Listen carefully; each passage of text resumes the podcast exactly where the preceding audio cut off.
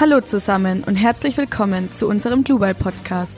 Der Podcast über Digitales und Innovatives aus dem Ingenieurbau. Wir sind Martina und Daniel und los geht's. Hallo, wir begrüßen euch wieder zu einer nächsten Folge von Global Podcast. Heute geht's wieder um BIM. Ein Problem bei BIM ist, warum es immer noch nicht so ganz funktioniert, wie es in der Theorie vielleicht abgebildet ist, dass verschiedene Programme benutzt werden, damit ein Bauwerk entsteht. Also man hat verschiedene Architekturprogramme und Statikprogramme und auch für die TGA zum Beispiel wiederum ein anderes Programm. Und man muss in jedes Programm das Modell erneut einlesen können. Die Programme haben aber unterschiedliche Softwaretypen und deshalb kommt es da manchmal zu einem Problem, weil man eben einen reibungslosen Datenaustausch haben muss und zwar über Schnittstellen. Wir klären heute die Frage, wie schaut eigentlich ein effektiver Datenaustausch aus, wenn einmal das BIM-Modell steht. Wer kennt es eigentlich nicht, dass in einigen Büros oder in einigen Unternehmen noch veraltete Arbeitsmethoden verwendet werden. In der Bahnbranche ist es eigentlich nichts anderes. Ich habe mal in einem Büro gearbeitet, da habe ich meine, so meine ersten Statiken aufgestellt und ich habe damals von einem Architekten einen Plan bekommen und zumindest erwartet man ja, okay, dass er in einer gewissen, also in einem gewissen Datenformat geliefert wird, wie in einem PDF-Dokument oder einer DWG oder DXF-Folie.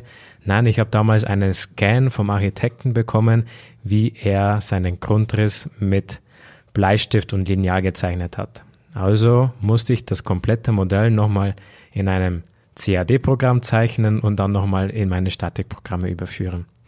So viel zu dem Thema. Weil die Zukunft, die soll ja eigentlich anders ausschauen. Die soll ja BIM-basiert ablaufen. Und bezüglich der BIM-Planung gibt es jetzt unterschiedliche Methoden und Ansätze, wie man da vorangehen kann. Es werden verschiedene technologische Ansätze und Entwicklungsstufen bei BIM durchgegangen und wir fragen uns, was ist wichtig und welche Punkte müssen genau berücksichtigt werden. Da kann man zwei Punkte erwähnen. Und zwar, wie schauen solche Datenaustauschszenarien aus? Diese zwei Punkte sind einmal die Offenheit und die Durchgängigkeit von solchen Austauschszenarien. Und insgesamt gibt es da so vier Begriffe, die man sich vielleicht auch merken sollte. Das ist einmal Little BIM, Big BIM, Open BIM und Closed BIM. Also das sind verschiedene Methoden, Ansätze, mit denen man in der Praxis einer BIM-basierten Planung arbeiten kann fange jetzt gleich mal mit dem Little BIM an. Little BIM, das wird oder sieht zumindest vor, dass in einem einzelnen Planungsbüro nur eine Softwarelösung benutzt wird. Man spricht hierbei auch von einer Insellösung, sprich es wird ein digitales Gebäudemodell mit Hilfe eines Softwareprogrammes erstellt und anhand dieses Gebäudemodells leitet man dann die ganzen Pläne und Daten ab und schickt es dann wieder an andere Beteiligten von dem jeweiligen Bauwerk weiter. Das ist ein kleiner Nachteil, weil das Modell kann nicht weiter genutzt werden.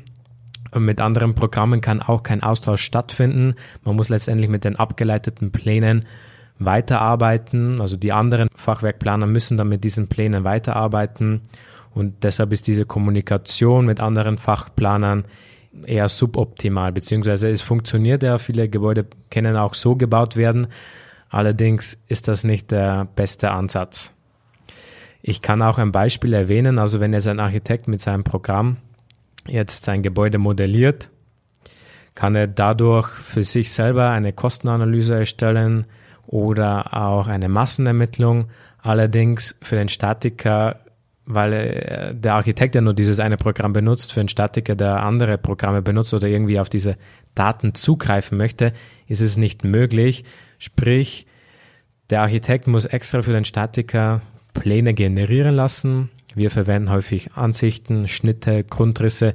Diese Pläne werden dann entweder per PDF, oft als 2D-Pläne oder auch DXF oder DWG-Folien an den Statiker oder an den TGA, also technische Gebäudeausrüstung geschickt und erarbeiten dann ihre eigenen Fachwerkmodelle bzw. Fachmodelle.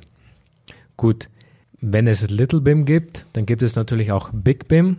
Hier haben wir ja schon zuvor erwähnt, dass es ja zwei wichtige Wörter dafür gibt. Es gibt einmal diese Durchgängigkeit und diese Offenheit. Und Big BIM steht eigentlich für ein durchgängiges Austauschszenario, denn hier liegt nämlich der Fokus auf Kommunikation und Kollaboration zwischen den ganzen Fachwerkplanern, die mittels digitaler Gebäudemodelle Zugang über den kompletten Lebenszyklus eines Gebäudes haben. Somit wird ein fachübergreifendes Arbeiten ermöglicht und alle Beteiligten haben Zugang zu diesem einen Gebäudemodell, aus denen sie sich dann die jeweiligen Bauwerksinformationen, Projektinformationen und andere Infos ableiten können. Für diesen Ansatz kommen unterschiedliche Softwarewerkzeuge zum Einsatz. Und ein Beispiel wäre jetzt hierfür der Architekt, der erstellt jetzt ein Gebäudemodell mit einer BIM-fähigen Software und nutzt diese Vorteile nicht nur für seine eigenen Aufgaben, für seine eigenen Tätigkeiten, wie zuvor schon erwähnt, Kostenanalyse oder Massenermittlung, sondern er ermöglicht es anderen Fachplanern, mit seinem Gebäudemodell weiterzuarbeiten. Sprich, die Fachplaner haben nun die Möglichkeit, aus diesem einen Gebäudemodell selbstständig ihre für ihre Planung notwendigen Daten selber herauszunehmen. Diese Kommunikation, die erfolgt jetzt quasi nicht mehr nur über diese 2D-Pläne, wie zuvor bei dem Little BIM-Ansatz, sondern jetzt kann quasi jeder Fachplaner selbstständig seine eigenen Daten, die er braucht, selber ableiten und für seine eigenen Projekte bzw. für seine eigenen Berechnungen verwenden. Und das Gute dabei ist, die Intelligenz der Daten, die bleibt dabei erhalten und kann für den Fachplaner weiterverwendet werden. Ja, als nächstes kommen wir dann zu Closed BIM, also dem geschlossenen BIM.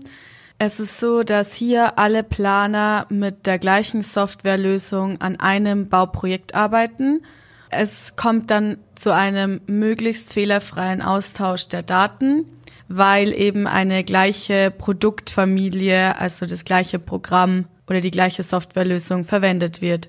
Dabei sind aber keine Informationsverluste, weil es eben identische Dateiformaten gibt. Das ist gut für eingespielte Partner und Teams, die an einer gemeinsamen theoretischen Grundlage arbeiten. Allerdings ist dieser Vorteil auch gleichzeitig ein Nachteil, weil nicht jeder Fachplaner über dieses Programm verfügt Dadurch ist man nur eingeschränkt flexibel bei den externen Fachdisziplinen, weil man eben keine externen Lösungen hat, mit denen man kompatibel ist. Ein Beispiel dafür ist eben, dass das Architekturbüro in einem Programm arbeitet, wo eben das BIM-Modell dann erstellt wird. Und der Fachplaner benutzt ebenfalls diese Softwarewerkzeuge von diesem Programm. Und der Austausch von den Daten kann dann ohne Probleme funktionieren. Und es ist eine unkomplizierte Koordination von den Fachmodellen. Und außerdem können dadurch auch Kollisionsanalysen ermöglicht werden. Allerdings ist das eher selten der Fall, dass es wirklich so einfach funktioniert, weil jeder Projektbeteiligte nicht über die gleiche Software verfügt weil jedes Planungsbüro eben seinen eigenen Weg verfolgt und eigene Kriterien hat, warum man welches Programm verwendet und jeder eben seinen eigenen Weg geht, um eine ideale Lösung für die Planung zu finden.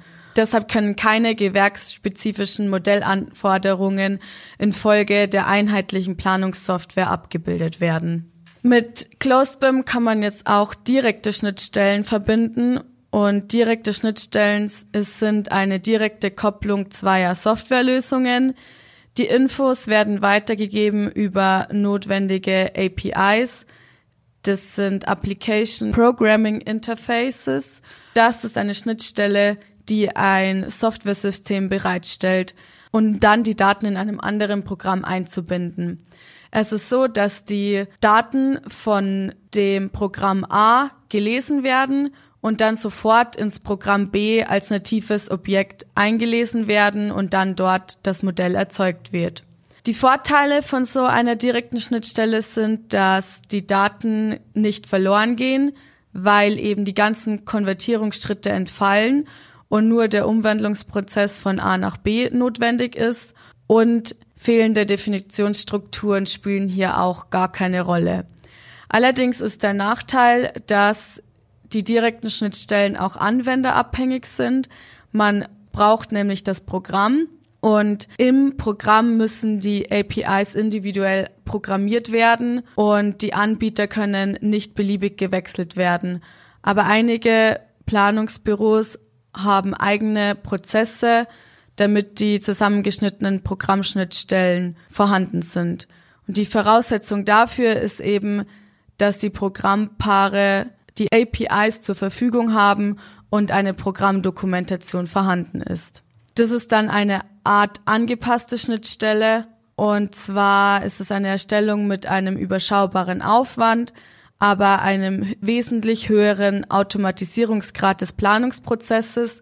Und damit hat man ein enormes Potenzial, damit man Zeit einspart, Kosten einspart und Fehler vermeidet. Und die Konstruktion ist in Abhängigkeit von den Parametern in der Entwurfsphase. Genau, also im Gegensatz zu dem Closed BIM gibt es auch noch dieses Open BIM. Und Open BIM, so wie es der Name eigentlich schon sagt, offen. Offenheit. Das war neben Durchgängigkeit das zweite wichtige Wort in einem Ansatz eines BIM-Planungsprozesses. Bei Open BIM werden neutrale und herstellerunabhängige Austauschformate verwendet, die in Programmen verschiedener Softwareunternehmen offen und transparent eingebunden werden können. Das fördert letztendlich auch noch den zukunftsorientierten Grundgedanken der interdisziplinären Zusammenarbeit aller Projektbeteiligten in einem BIM-Prozess. So ist es möglich, dass Gebäudemodelldaten ausgetauscht werden können und das über alle Gewerke hinaus und unabhängig von der jeweilig verwendeten Software. Allerdings funktioniert das in der Praxis leider nicht einwandfrei und ist auch häufig fehlerbelastet, Deshalb muss da noch einiges an Arbeit reingesteckt werden bezüglich Forschung, gemeinsamen Richtlinien, gemeinsamen Absprachen, wie diese Austauschszenarien letztendlich funktionieren sollen und auch entsprechenden Übergaberoutinen der jeweiligen Fachplaner. Ein weiterer Punkt bezüglich offenen Daten bzw. offenen Austausch ist die sogenannte IFC-Schnittstelle. Einige haben das vielleicht schon mal gehört, die so ein bisschen in dem Bauwesensbereich sind und auch unterwegs sind. IFC ist eine herstellerunabhängige und offene Datenstruktur, die durch die Organisation Building Smart definiert wird. Sie kann unter anderem für Kollisionsprüfungen verwendet werden, für Massenermittlungen oder auch Kostenschätzungen. Was der große Vorteil an dieser IFC-Datei ist, ist, dass der Datenaustausch zwischen jeder Software möglich ist. Das wäre natürlich der Idealfall. Die Praxis schaut einem leider ein bisschen anders aus, denn die Qualität ist immer abhängig von den jeweiligen Softwareherstellern. Denn diese IFC-Datei hängt immer von der Qualität der Einbettung und der Lesbarkeit und der Schreibbarkeit des jeweiligen Programmes ab.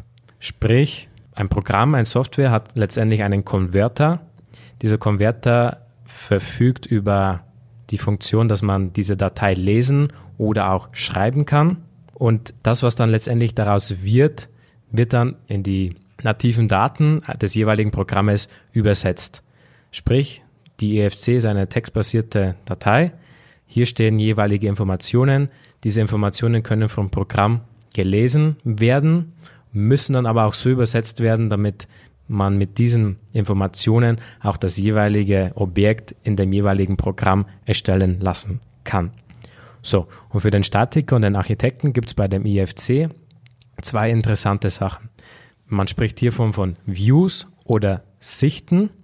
Und für den Statiker bzw. für den Architekten gibt es einmal den Coordination View und den Structural Analysis View.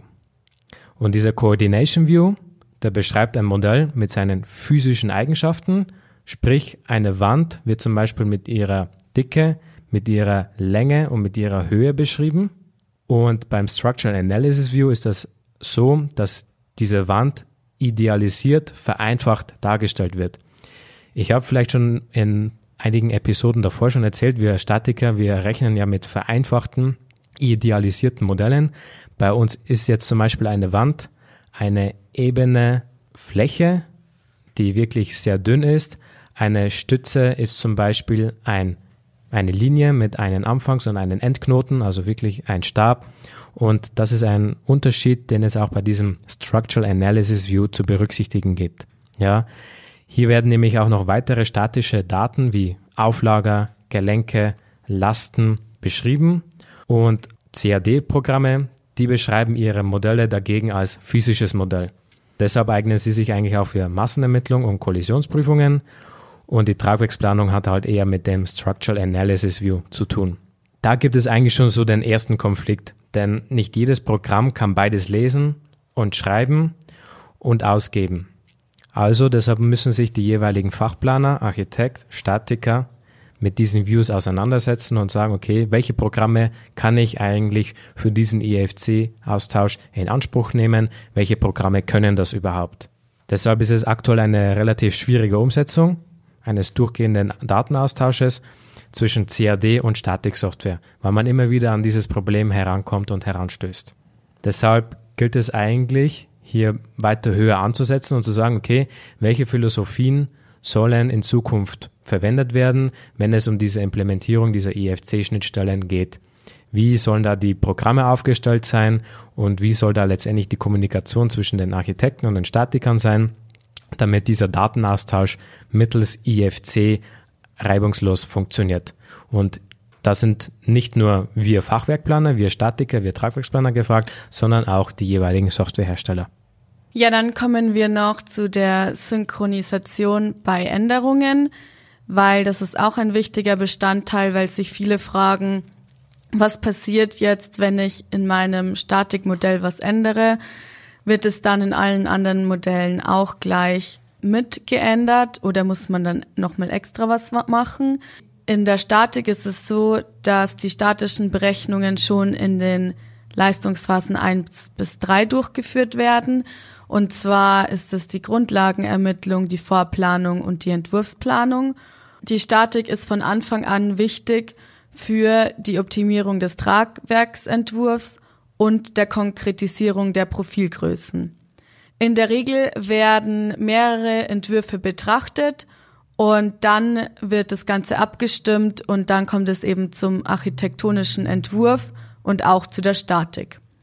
Das Ziel ist, den Bauwerksentwurf in der BIM-Software mit zu integrieren und dann die Berechnungen des Gesamtmodells oder des Teilmodells an die Statiksoftware zu übergeben. Dann ist es zum Beispiel so, dass man mögliche Änderungen in der Statik hat, zum Beispiel das Aussteifungskonzept oder andere Querschnitte. Dann ist es so, dass die Programme digital miteinander kommunizieren können und dadurch die Änderungen durchgeführt werden und das ist auch alles nach aktuellem Stand der Technik. Ein Beispiel dazu ist zum Beispiel, wenn man jetzt in Airfam Profiländerungen macht, weil eben andere Querschnitte gebraucht werden, damit das Ganze noch tragfähig ist und dann dadurch auch andere Bauteile hinzufügt oder ergänzt im Entwurfsmodell.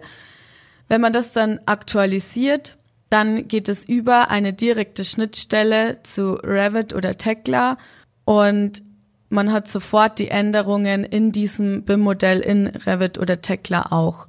Da befindet sich nämlich dieses BIM-Modell und man muss keine weiteren Änderungen mehr vornehmen, weil das alles automatisch geht. BIM erfordert ja fach- und leistungsphasenübergreifende Koordination. Deshalb ist es ja eigentlich auch sinnvoll, BIM-Modelle mit statischen Informationen von uns zu füttern, also mit Informationen zu füttern. Und da denke ich zum Beispiel an statische Ergebnisse wie Verformungen, Schnittgrößen und so weiter.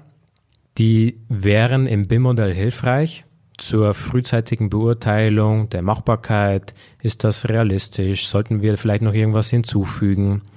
Oder zur weiteren Verarbeitung von Ergebnissen in anderen Unternehmen oder anderen Dienstleistern. Ja? Was wir Statiker dem BIM-Modell auch noch hinzufügen können, das sind zum Beispiel statische Positionspläne. Ich habe schon in einer früheren Episode erwähnt, was eigentlich Positionen sind. Ein Positionsplan ist folgendes. Wenn man sich den Plan oder einen Architektenplan, einen Grundriss oder so anschaut und Man sieht hier verschiedene Positionen, die sind gekennzeichnet durch verschiedene Nummern, oft davor auch mit einem Buchstaben davor. Dann wird hier ein Bauteil gekennzeichnet und dieses Bauteil findet dann auch in der statischen Berechnung sich wieder, weil hier eine statische Berechnung bzw. ein statischer Nachweis dieser einer Position bzw. dieses Bauteils gefunden worden ist bzw. gemacht worden ist. Zusätzlich kann man, wenn man sich im Stahlbetonbau befindet, gewisse Bewährungsergebnisse dem jeweiligen Revit-Programm oder dem jeweiligen Programm, wo dieses komplette Gebäudemodell steht, überführen vom Statikprogramm in das globale Softwareprogramm, wo das Gebäudemodell steht, kann man diese Ergebnisse der Bewährungen geben und hier kann man dann automatisch in dem jeweiligen CAD-Programm die Bewährung dann zeichnen und dann später für die Leute auf der Baustelle plotten bzw. herausgeben. Damit würde ich sagen, beenden wir diese Folge. Wir hoffen, dass wir euch das mit dem Datenaustausch näher gebracht haben und dass ihr vielleicht jetzt auch besser versteht, was ein Problem am BIM-Modell ist und warum es immer noch nicht ganz in der Praxis umgesetzt werden kann, wie es sich in der Theorie schön anhört.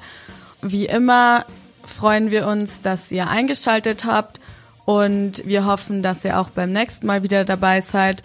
Und falls ihr Fragen oder Wünsche habt, dann schreibt uns einfach unter unserer E-Mail podcast.global.com.